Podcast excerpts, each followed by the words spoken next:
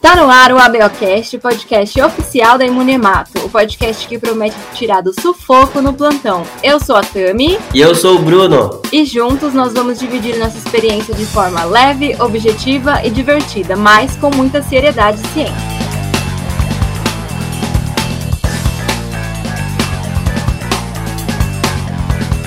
Oi, pessoal, sejam todos bem-vindos e bem-vindas. Hoje a gente está no episódio 18, nem parece que já passou tanto tempo assim. E hoje a gente vai falar sobre as técnicas, né, as metodologias que a gente usa ali de, é, no, no, dia a dia na agência transicional, no banco de sangue, né, na, na imunematologia no geral. Então esse assunto ele causa muitas dúvidas, divide algumas opiniões, né, qual que é o melhor, qual que é o pior. E aí a gente vai discutir hoje eu e o Bruno. E mas antes eu queria agradecer agradecer a, a, ao Bruno, né, também a presença dos, dos, nossos apoiadores que ajudaram a gente a escolher esse tema, né, então se você quer fazer parte da, desse nosso grupo aí de, de apoiadores, participar da gravação, tá com a gente lá no, no grupo exclusivo do WhatsApp, é muito fácil. Você vai ter alguns benefícios, né? Como esse aí que a gente falou, além de descontos no, nos cursos, participação de sorteios. Vocês vão receber um episódio extra mensal de caso clínico discutido por mim e pro Bruno todo mês. E isso com valores a partir de 15 reais. Então é só entrar lá no apoia.se barra ABOcast e ver todos os planos que a gente tem. E aí, Bruno, o que, que você me conta hoje? Como é que você tá? Tá? Oi, Tami, tudo bem? Tudo bem com vocês? Bom estar tá de volta aqui, episódio número 18. Chegamos aqui, estamos indo longe, hein, Tami? Então, a gente vai falar hoje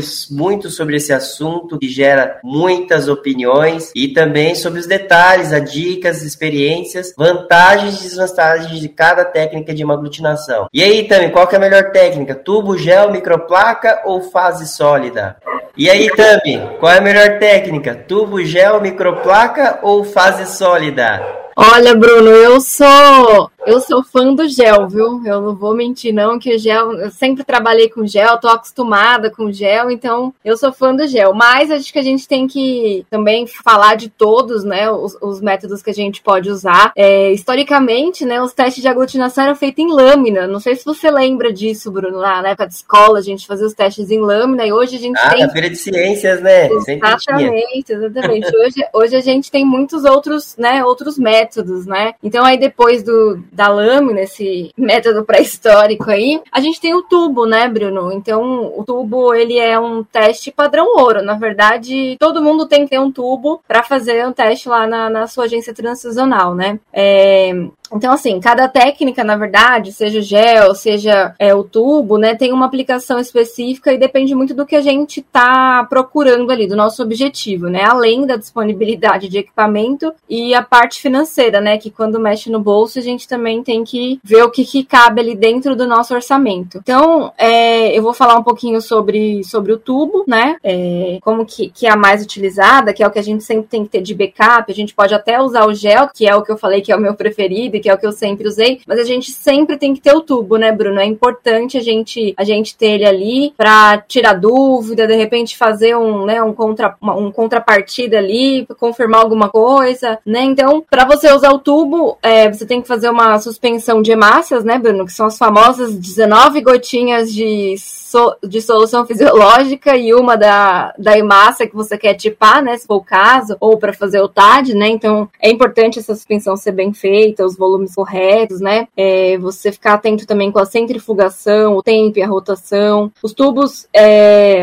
a gente tem tubo de vidro, né? Que pode, que algumas pessoas utilizam, né? Mas eles têm que ser lavados, é, porque eles, é, eles podem ter algum interferente quando você lava, né? Detergente, alguma sujeira. Acho que o mais indicado mesmo são aqueles tubos é, de 12 por 75, aqueles tubos plásticos descartáveis, né? A temperatura para esse teste é, tem que ser bem controlada, e a leitura é feita é, a olho nu mesmo, tá? Ou com a ajuda daquele, daquele, daquele aglutinoscópio, né? Que é um, uma lampadinha ali que, você coloca o tubo e consegue ver melhor e, e, e medir ali a, a reatividade daquele, daquele gel. As vantagens para mim é que é muito fácil, muito barato e rápido. Eu não sei se ele é rápido, eu acho que ele é, ele é bem mais trabalhoso, né, Bruno? E você tem que tomar muito mais cuidado, principalmente quando você você faz aqueles testes em tubo que exige que você faça aquelas etapas de lavagem, né? Então, por exemplo, você fazer um PAI em tubo ou até uma tipagem de RHD, que você tem que ir até a fase de soro de cumbres, né? Então você vai fazer é, três lavagens e tal. Então, assim, se você estiver fazendo mais de um teste, né,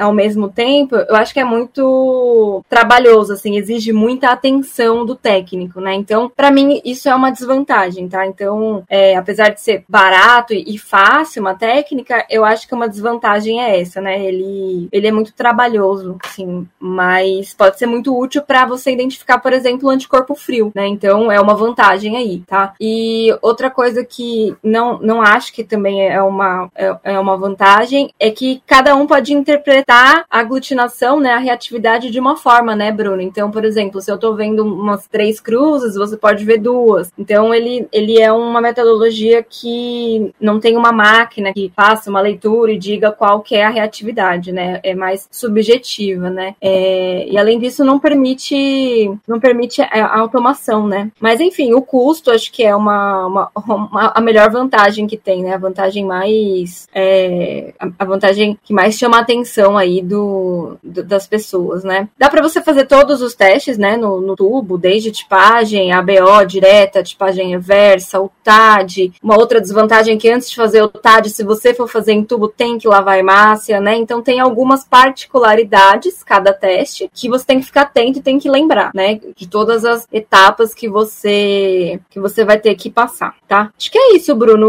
O, o tubo é realmente um, um salva-vidas aí. Quem tá começando, acho que tem que usar o tubo. Mesmo que a gente comece no gel, a gente tem que aprender a fazer tubo. Não tem jeito, né? Sim, é, Tami. Depois a gente vai levantar isso daí, né, no Insta. Vamos perguntar pro pessoal qual a técnica que você mais usa, né? Eu já Qual fiz essa pergunta lá. É, vamos levantar lá para É ver o que tubo. o pessoal prefere. É tubo, né? É tubo, O é tubo tubo. é o campeão mesmo, é o padrão ouro. É, a gente vê que realmente é o padrão para todo mundo, eu acredito que seja né, aqui no, no nosso país, pela questão financeira mesmo, né? E, e também por ser uma técnica até razoavelmente fácil de se realizar. É, como a Tami falou, precisa de muita atenção, porque toda fase do tubo você tem que saber o que, que você está pipetando, você tem que ter uma sequência lógica do que você está fazendo. Por exemplo, eu sempre, né, quando eu ensino para os meus alunos ou para algum técnico, sempre falo primeiro o antissoro e o soro, depois as hemácias. Então, às vezes o pessoal fala, por que, que tem isso nessa sequência? Eu quero colocar na sequência que eu quero. Mas só que, imagine se você coloca as hemácias primeiro, né? As hemácias, né? Você não sabe, por exemplo, se você colocou um controle de RH ou se você colocou, sei lá, se você usa um soro anti-AB, que é incolor, você não sabe se você realmente pingou ou não. Então, essa sequência, primeiro você coloca o antissoro e o soro e depois as hemácias, é uma sequência que ajuda você a não ter erros no seu dia a dia. É, né, a gente tem a desvantagem que a, que a Tami também falou, né, a uniformidade da leitura do, do grau de aglutinação. Você pode ler uma coisa, duas cruzes, e eu leio três cruzes. Essa, é, né, Tami, isso daí, essa forma de, de você fazer essa, essa forma de é, fazer uma padronização do tubo é algo realmente muito difícil. E também, né, também você centrifuga, aí você centrifuga uma centrifugação mais leve do que era para ser feito, ou você faz uma centrifugação muito mais pesada, que às vezes compacta ali, e você acha que aquilo é positivo, mas não é, é um falso positivo. Então tem vários cuidados que, que precisam ser tomados nessa técnica. A gente sabe que a técnica padrão ouro é a técnica, né, que, que, que veio dela, né, as várias técnicas de Munemata, a maioria delas são baseadas no tubo, e mas a gente precisa saber a particularidade, né, fazer a suspensão bem certinha, colocar no tempo correto, é, seguir a regra, né, o passo a passo, para você não, não, não ter é, nenhum tipo de surpresa ao fazer o teste do tubo. É isso aí, Bruno. Tem que ter bastante cuidado, né? E eu, eu volto a falar, principalmente quando você está fazendo mais de um paciente por vez, né? Então, é, sempre identificar todos os tubinhos que você está ali trabalhando, porque é um teste totalmente manual, né? 100% manual. Então, a chance de erro é muito grande, né? e Sim, a gente, é, né, todo mundo é humano, a gente erra pra caramba. Sim, eu, eu lembro também de eu vendo o pessoal, é, o pessoal que tá aí escutando a gente, é, tem que dar uma medalha e um troféu pro pessoal que faz imunemato de doador. E pega ali, faz tipagem de 50, 100, 200 doadores de sangue Verdade. por dia. Eu Eu lembro que o pessoal fazia dessa, as tipagens sanguíneas, não pode errar um e você tá ali, faz, você, né, confere, confere, reconfere se tá tudo certo. Não é fácil, não tem como você fazer automação. Então, pessoal, quem faz isso aí, parabéns, viu? Vocês são fera demais. É isso aí, Bruno. Eles merecem todo o reconhecimento mesmo, porque você tem que ser muito bom, muito atento para saber ali o que você tá falando, tá fazendo, né, aliás. E, e, outra coisa, duas coisas que eu acho que é importante. Você falou que é, quando você vai fazer o tubo, você precisa saber o que você tá fazendo, né? Você tem que ter uma, uma, um raciocínio lógico. Ah, vou colocar primeiro isso, e não ir daquela forma automática, né? Só pingando. Então, ah, tô pingando soro. O que que tem nesse, nesse antissoro? Então, vou pingar hemácia. Aí agora, sei lá, vou. Quero descobrir um, um, um, um anticorpo, tô fazendo um PAI e vou pingar o biopeg. Por que que eu tô colocando o biopeg? O que que ele vai fazer ali na minha reação, né? Ele vai diminuir o tempo da minha, da minha incubação, por exemplo, né? Mas por quê? Então, assim, é, é, é importante a gente também saber isso. Uma outra coisa legal do tubo é que, às vezes, um caso parece. A gente, por exemplo, vai. Algumas vezes já teve casos de dar uma pan-aglutinação com, com hemácias tratadas com papaina em gel, né? E aí você pega o gel, que é uma, uma metodologia, assim, mais avançada, né? Digamos assim, mais tecnológica. E aí você não consegue resolver. Aí quando você volta pro tubo, você consegue, né? Porque às vezes era um anticorpo frio, né? E aí você consegue definir ali, enfim, é, a especificidade. E, e, acho que é, também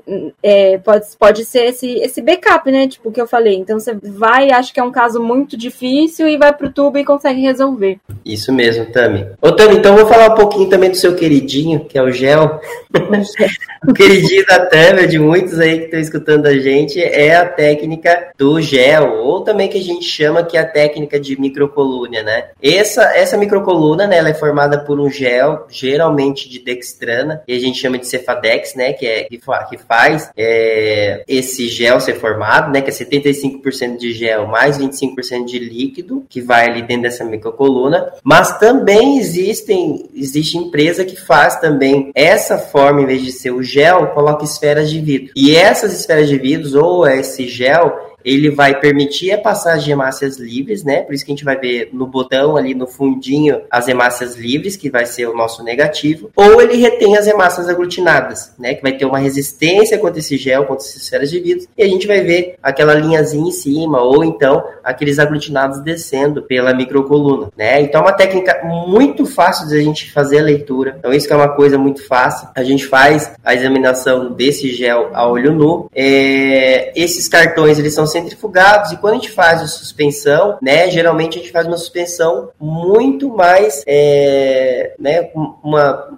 uma, uma, suspensão, né, não tão concentrada como no tubo. No tubo geralmente a gente usa 3 a 5%, aqui a gente vai usar de 1 ou até 0,8%, depende do fabricante. Então é uma forma muito fácil da gente fazer leitura, né, que é no cartão de gel. O gel também, ele é muito fácil de você ler o grau de, de reação, né, então é uma dificuldade que a gente tinha no tubo e que agora facilita aqui. E essa leitura também pode ser feita também por uma leitora ou também essa leitura também pode ser feita no equipamento automatizado. Então, basicamente, esses equipamentos funcionam da seguinte forma: ele tira uma foto desse gel, esse, essa foto é encaminhada então para o sistema informatizado, o sistema informatizado faz essa interpretação. Apenas quando essa interpretação não é, não é, né, né o, o, equipamento ele, ele vê ali que ele não está conseguindo fazer essa interpretação, ele pede para que você faça uma confirmação. Isso aqui é positivo mesmo ou é negativo? O que está acontecendo gel que essa foto ficou, saiu do padrão que era esperado para o equipamento. Então, o equipamento também depende do, do humano ali para estar tá fazendo isso. Mas, no dia a dia, a gente acabou de falar de, de, de, né, de tipagem de doadores, né? Imagina você fazer 200 doadores por dia, ou aqui no nosso caso, aqui no Paraná, né, que recebe em torno de 800 a 1000 doadores por dia, e o pessoal é, do Hemocentro Coordenador faz essa tipagem, estuda em equipamento automatizado. Então facilita muito o dia a dia o queridinho da, o queridinho da,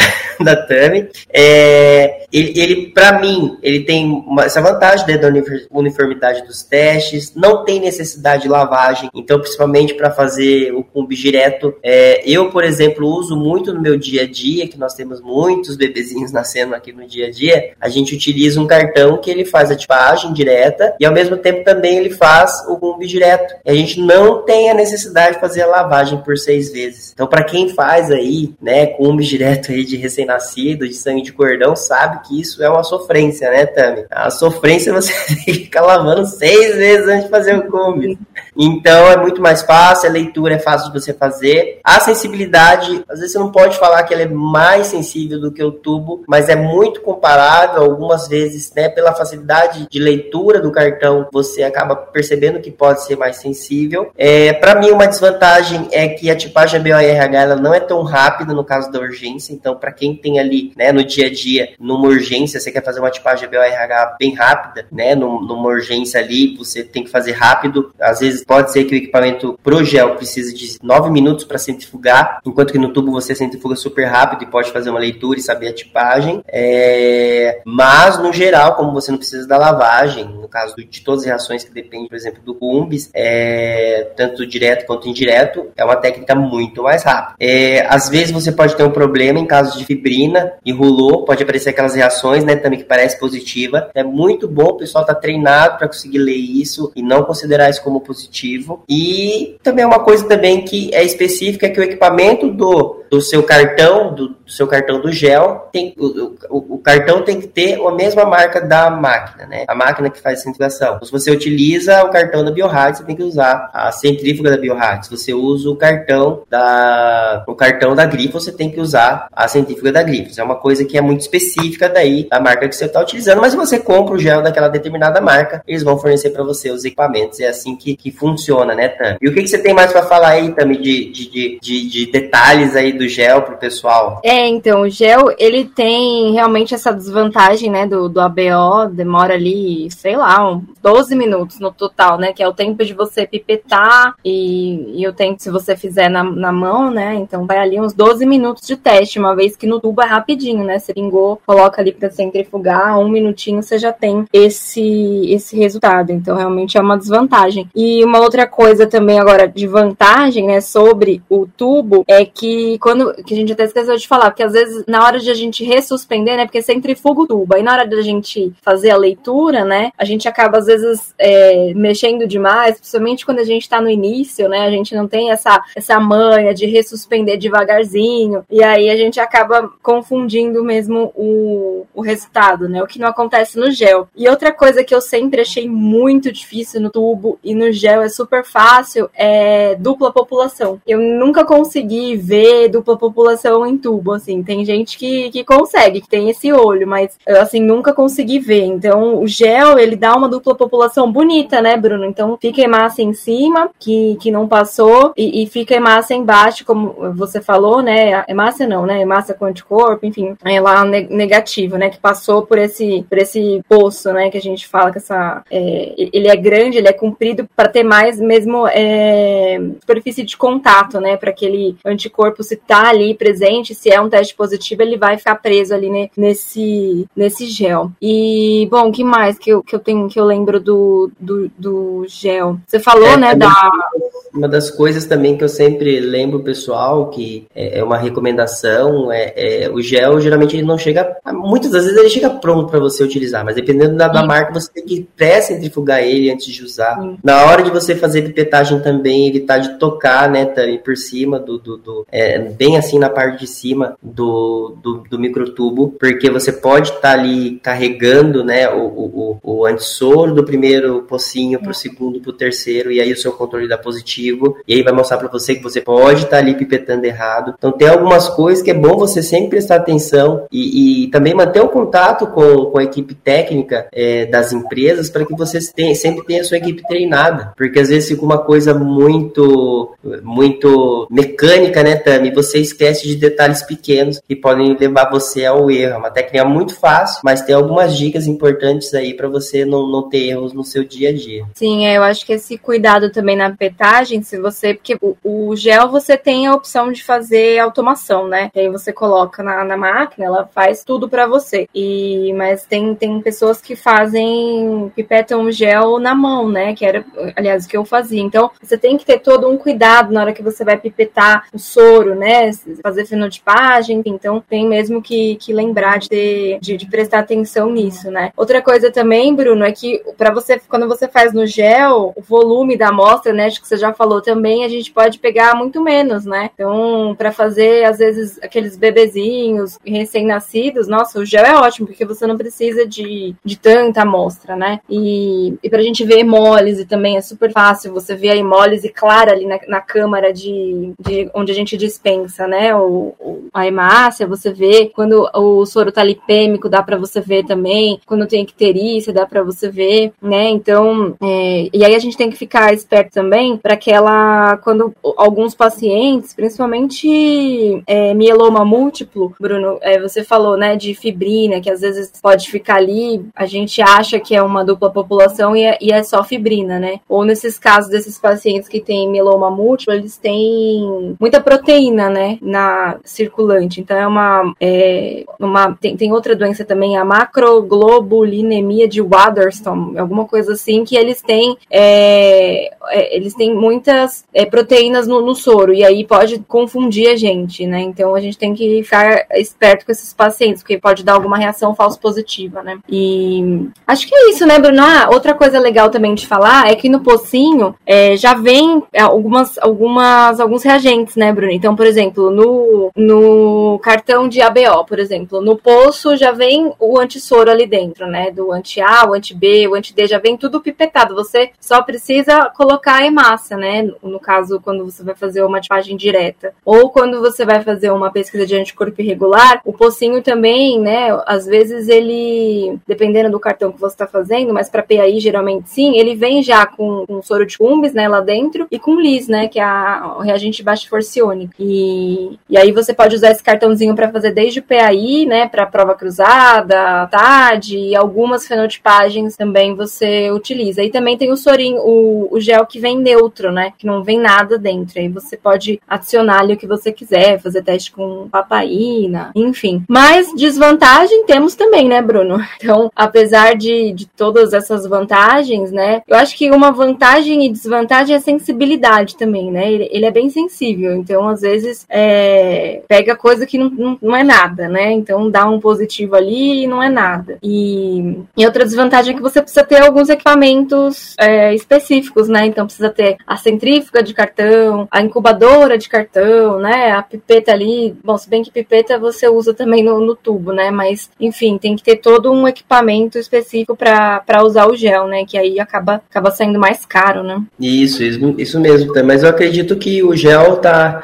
tá se tornando aqui no Brasil uma coisa mais, mais comum, né? É, mais comum, tá chegando agora em alguns alguns centros menores, e eu acredito que vai evoluindo, né, também vai, vai trazendo evolução, vai barateando, e daqui a pouco espero que todo mundo tenha essa, essa possibilidade também, para muita gente isso é, isso é comum há muitos e muitos anos, mas espero que isso daí também seja comum para muita mais gente, né, para facilitar o dia a dia, para quem às vezes pensa, ah, tô precisando de mais funcionário, às vezes você colocando apenas ali a técnica de gel, às vezes é mais barato do que você, é, você se você não tem possibilidade de ter muitos funcionários, e você reduz reduzir o tempo da sua rotina e conseguir otimizar né, a forma de trabalho do, da, da, sua agência ou do, do seu laboratório de imunemar. Então são muitas vantagens que o gel traz aí e que o pessoal pode lançar a mão dela. Né? É isso aí. O Bruno, você já viu algum anticorpo que você só conseguia pegar em uma das duas, é, na, das duas metodologias, por exemplo? Só em ah, gel,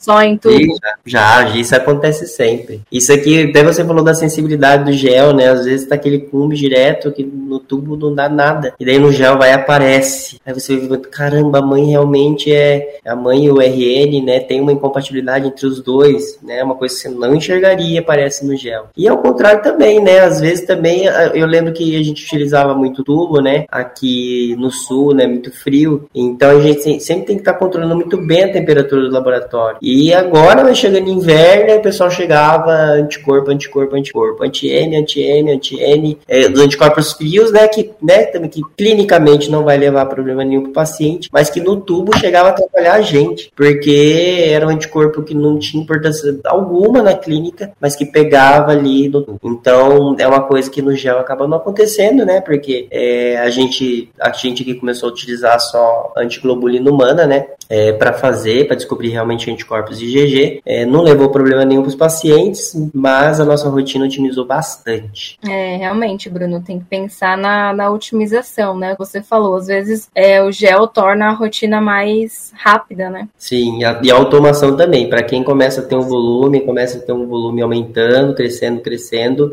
não, não vai ter chance de, de voltar atrás. Vai ter que partir para o gel e partir direto para automação. E como eu falei, né? Cada dia começa a coisa se tornar mais, mais corriqueira, né? E daí vai chegando no, nos centros que antes não tinham essa necessidade, necessidade vai surgindo. Ô Tami, falar nisso daí, né, a gente está falando de automação. Você teve experiência também com microplaca? O que, que você tem de microplaca aí que você conhece? O que eu conheço, o que eu conheço são, eu conheço três técnicas, né, de microplaca. Primeira microplaca de microtitulação, que são 96 poços, e nessa daí ela você consegue fazer automação também com ela, né? Porque você faz essa tipagem, por exemplo, tipagem, fenotipagem em larga escala. É muito pequenininho, então para fazer essa leitura geralmente precisa de um equipamento para tirar uma foto e fazer essa interpretação. Uma outra técnica também que eu já utilizei, mas que é uma técnica, o pessoal geralmente não conhece muito, a técnica também microplaca, mas com hemácias magnetizadas. Então isso daí, como a hemácia era magnetizada, então você tinha uma placa embaixo, que era uma placa, uma placa, placa magnética, a hemácia magnetizada estava por cima, e daí acabava fazendo como se fosse uma centrifugação. Então você não tinha uma centrifugação laboratório, mas a hemácia ela ia para o fundo como se fosse uma centrifugação devido a essa capacidade magnética, né, de nanopartículas que estavam nessa hemácia e essa placa está por baixo. É uma técnica que veio para o Brasil, é, acabou não indo muito para frente, né? Mas pouca gente utilizando. Mas uma técnica que eu vejo muita gente utilizando, eu acho que a Tami também teve experiência, também está até fazendo pesquisa em relação a isso, é a fase sólida ou aderência com aderência celular, que é a técnica de Capture da Select da Imucor. Tami, como funciona essa técnica aí? Conta pra gente um pouco. Então, Bruno, é, a microplaca, eu não tenho muita experiência, né, com a, com o uso da, da, microplaca, a não ser a fase sólida, né, que é o que você falou. Então a gente tem, você disse aí dois, dois tipos, né, de, de microplaca que você já trabalhou. A gente tem a, a mesma aglutinação que a gente faz em tubo, que a gente faz em gel, é o que a gente pode fazer também na microplaca para tipar, para fazer tipagem ABO, por exemplo, né. Então é o mesmo esquema, só que você vai pingar ao invés de tubo ou, ou nos pocinhos da, do gel, você vai pingar nos pocinhos da, nos pocinhos da microplaca, né né? Que geralmente também é de 96 postos, tá? A, a que eu trabalhei que tinha tipagem ABO eram de 96 postos, a leitura era igual. A única diferença é no PAI, por exemplo, que antes da gente falar da fase sólida, né? O PAI, a leitura é, é, é ao contrário, né? Porque as hemácias elas já vêm grudadinhas ali na, na, na microplaca, né? Isso, inclusive, Bruno, é uma vantagem, porque essa, essas hemácias duram mais do que os reagentes que a gente usa para fazer gel e tubo, né? Então você pode ter uma validade maior. Então elas, as hemácias já estão grudadinhas ali no fundo do tubo do, da microplaca, né, do, do, do poço em U. E aí você coloca o soro e se der positivo, ela vai aparecer como se fosse um, ne um negativo pra gente no, no, no tubo, né? E se for, é, se for é, negativo, vai aparecer como se fosse um positivo, ou seja, vai ficar tudo juntinho ali no centro, porque não grudou nada na, na no fundo do poço, né? Então é, é basicamente uma leitura contrária quando a gente está falando de, de pesquisa de anticorpo irregular por hemaglutinação e microplaca. Agora, a fase sólida, que a gente conhece, né, o Capture R lá da, da Imucor, ele, ele vai é, capturar o anticorpo, né? Então, e, e eu vi, eu, eu, li sobre isso quando a gente foi fazer o curso de. Essa última série que a gente liberou, eu e a Karen, tem até um, um episódio que é totalmente voltado para as metodologias, né? E aí tem.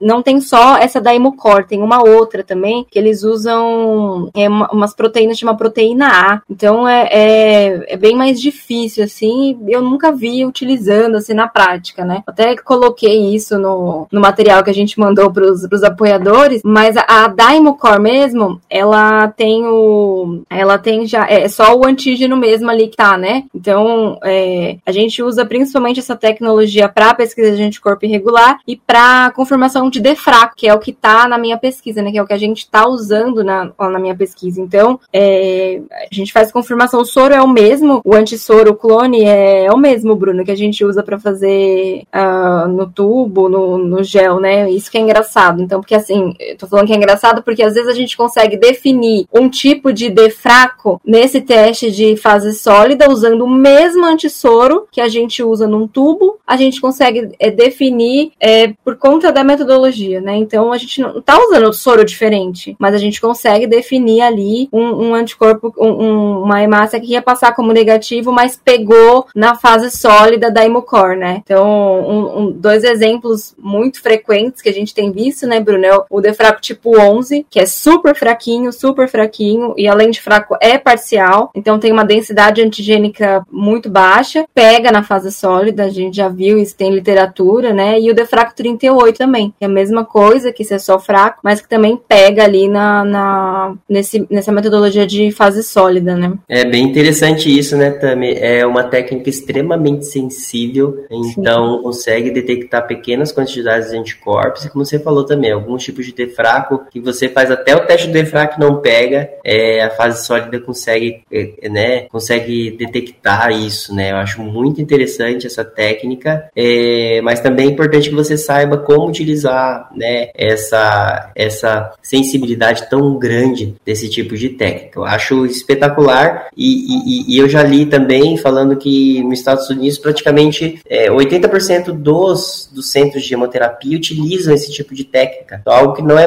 comum aqui e também na Europa, né, que usa muito gel, mas nos Estados Unidos é extremamente comum a utilização dessa metodologia. Então, algo interessante também, eu não sei por que aqui no Brasil não pegou tanto, até também falou de uma vantagem da questão do, das hemácias que duram por mais tempo, então você não precisa ficar comprando todo mês. Então, se você tem um doador também fenotipado que está ali naquele painel, né, ele vai estar tá ali eh, não por um mês só, mas por mais de um mês. Então, são algumas vantagens que tem nesse tipo de metodologia, mas é, é, aqui no Brasil ainda ainda está pegando e eu acho interessante também ter a Tami aí para contar para a gente a experiência dela. Muito legal, Tami. É isso aí. E outra coisa também que, que pode ser né, como uma vantagem, às vezes no gel ou, ou, no tubo a gente não consegue usar a amostra hemolizada, né? Eu falei que dá para a gente ver uhum. muito claro que a amostra está hemolizada, mas muitas vezes a gente não consegue ter um resultado fidedigno ali, né? No, no gel. E já na microplaca a gente pode trabalhar com a amostra hemolizada, lipêmica, ictérica, né? Então, é, é outra, outra vantagem, né, Bruno? E a, e a, a desvantagem são os equipamentos, né, também, que você tem que ter equipamentos específicos para essas técnicas. Eu não sei se você consegue fazer isso de forma manual. acredito que sim, a tipagem dá para você fazer de forma manual, mas mesmo assim, você tem que ter, né, a centrífuga de tubo. Imagina o trabalhão, né, que, que você não tem ali. Então, é, eu, eu nunca vi fazer manual, só, só via realmente a, a máquina, né, o Neo, o Emocor, o Iris, enfim, essas máquinas que fazem. É, tem uma sensibilidade mais alta, mas os custos, né, mais uma vez, são um, é um fator complicador aí, né? E, então acho melhor a gente ficar com tubo mesmo, que é o nosso padrão ouro, né, Bruno?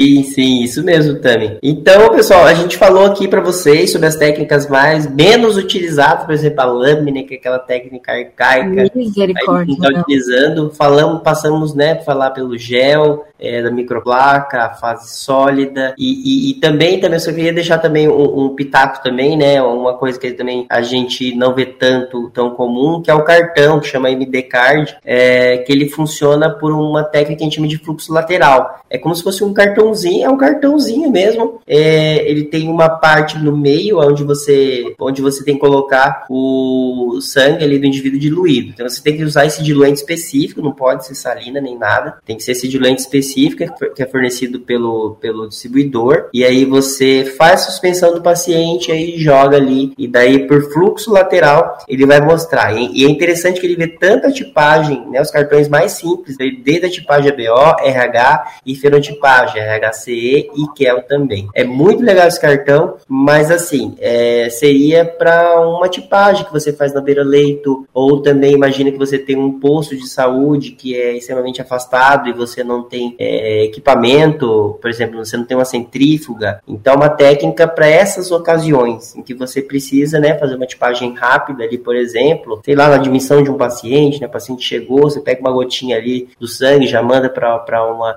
uma urgência, né? Já sabendo a tipagem dele. Então, tem algumas utilidades específicas, mas é interessante a gente falar que existe também esse tipo de técnica. Eu acho que a Tami tinha comentado também de alguma coisa que ela viu no congresso, eu não lembro muito bem, mas ela falou algum tipo de tipagem, eu não lembro. Mas você falou que tinha um é. pessoa fazendo uma pesquisa. É, e... eu não, eu não lembro também, Bruno, mas é, realmente, você falando agora dessa técnica aí, que inclusive é um cartãozinho da Grifols, né, que é bem famosinho. É tipo uma, é uma imunocromatografia ali, tipo, você põe o, o, o, o soro, ele começa a correr, né, tipo um, um teste ali de, de, de Covid, vai, vai crescendo e vai, é, eu já vi já isso aí também, mas é meio difícil, né, o pessoal usa beira-leito, geralmente, para confirmar a tipagem antes de transfundir, né, acho que esse é o maior propósito. Mas o do que eu vi no, no emo era alguma coisa relacionada à tecnologia, né, lembra? Que era alguma tipagem que fazia pelo celular, tinha um aplicativo que eles estavam estudando para fazer é, a tipagem ali, mas eu não vou lembrar agora com detalhes. Mas tem um programa que a gente fez especial do emo que eu conto direitinho isso daí, mas eu não lembro não. E o Bruno, além dessas técnicas aí que a gente falou, a gente tem que dar uma uma puxadinha de saco na biomol, né? Me responde uma coisa, você deixaria de fazer é, sorologia para fazer só biomol? É, isso daí seria o, o, o sonho dos sonhos, mas não, é, não tem como, né, também, porque nem sempre o fenótipo ele vai dizer o que, que vai acontecer lá no fenótipo, né, que é a nossa tipagem, porque existem vários mecanismos, né, genéticos, mecanismos também na própria célula que vão levar à expressão ou não desses antígenos. Então a gente tem que confiar mesmo na, na nossa fenotipagem, aquela fenotipagem que a gente consegue fazer, né, Tami? Não aquela que o paciente está com o direto positivo, está transfundido recentemente, mas se você não tem esses interferentes, a fenotipagem é o que vale. Então, ela é o real, ela é o que está acontecendo ali e é o que tem que ser levado em conta. A, a genotipagem é o adjuvante, né, algo que vai é, acrescentar ali para você o resultado e vai ajudar nesses casos, né, que você tem como direto positivo, que você tem algum interferente que vai fazer com que a fenotipagem esteja prejudicada. Eu não substituiria também, eu até que gostaria, né, que sou um fã da, da genotipagem, mas é, é, mas eu acho que os dois têm que, têm que casar e serem felizes para sempre. é isso aí, Bruno. Ah, e só pra gente finalizar, é, muitas pessoas não, não sabem, mas é, é possível também usar citometria de fluxo, né? No, dentro do banco de sangue. Assim, eu, eu nunca usei, não, não sou muito chegada, não conheço muito bem citometria, usei na minha IC há mais de 10 anos atrás, mas eu, eu sei que eles que, que, que é possível, né? Então, é, principalmente quando você quer medir a, a densidade gênica, né? O quanto que tá ali, quanto tem de anticorpo, fazer uma quantificação, né? Quantificação de hemorragia materno-fetal, identificar a célula transfundida, né? Acompanhar a sobrevivência da célula transfundida nos receptores, medir nível de IgG ligada na, nas hemácias, enfim, tem como você fazer e tem como você definir alguns subgrupos também, né? É bem legal, assim, a citometria é também outro apoio importante e interessante, né, para quem, pra quem tem esse, esse serviço aí e, e, pode utilizar, né? Acho que é isso, Bruno. Passamos por todas as metodologias. Sim. Ficou faltando alguma coisa? Eu acho que não, Tami. Eu acho que o que tem que ficar aí da mensagem leve para casa é que é muito importante que você conheça essas técnicas. A gente vê, né, pessoas que estão saindo, né? Ah, eu trabalhava num centro que era só de tubo, agora estou chegando no gel, né? Vocês é, conheçam as técnicas, conheçam a, a, não que você tem que usar todas as técnicas, mas que nem a Tami falou no começo, né? Cada uma tem sua aplicabilidade, cada uma tem especificidade de cada local. Então a gente tem que respeitar isso, saber que todas as técnicas são possíveis para ajudar você no dia a dia, é, mas vocês precisam saber um pouquinho de cada uma, né? Para, por exemplo, você recebe um resultado que vem, né, de um centro de monemato é, é, de referência, então você tem que saber interpretar, saber o que que seu colega fez lá na referência para que você consiga fazer daí a, a, a melhor interpretação para ajudar o paciente. Então, eu acho que essa mensagem que fica aí, espero que o pessoal tenha gostado. E se vocês tiverem alguma dúvida específica sobre alguma dessas técnicas, aí mandem lá também pra gente que a gente que a gente faz de tudo para responder vocês da melhor forma possível. É isso aí, só mandar uma mensagenzinha lá no nosso perfil do Instagram, que é o arroba ou no e-mail, né, contato a gente sempre tenta responder o que vocês perguntam. Às vezes vocês perguntam de uns episódios lá atrás e aí a gente esqueceu, a gente não lembra mais, a gente tenta correr atrás para vocês, né? Bom, acho que é isso aí. Espero que vocês tenham gostado. Siga a gente lá no perfil, avalie a gente aí no, no, no seu tocador de, de áudio preferido. É, se você quiser, gosta do nosso trabalho, né? Entra lá no apoia-se, apoia.se barra ajuda a gente a continuar aí com esse trabalho de divulgação científica, né? E é isso, entra lá também no nosso site, vê o que a gente tem lá de curso, tem a série que a gente é, lançou, né? Imuno e Hemato, vão ser três temporadas, e a gente tem serviço de tutoria, mentoria, aula de reforço e muito mais vem por aí. Então é isso, obrigada Bruno por esse papo e até o próximo episódio. Obrigado também, obrigado pela conversa, a discussão de hoje foi muito boa e até a próxima.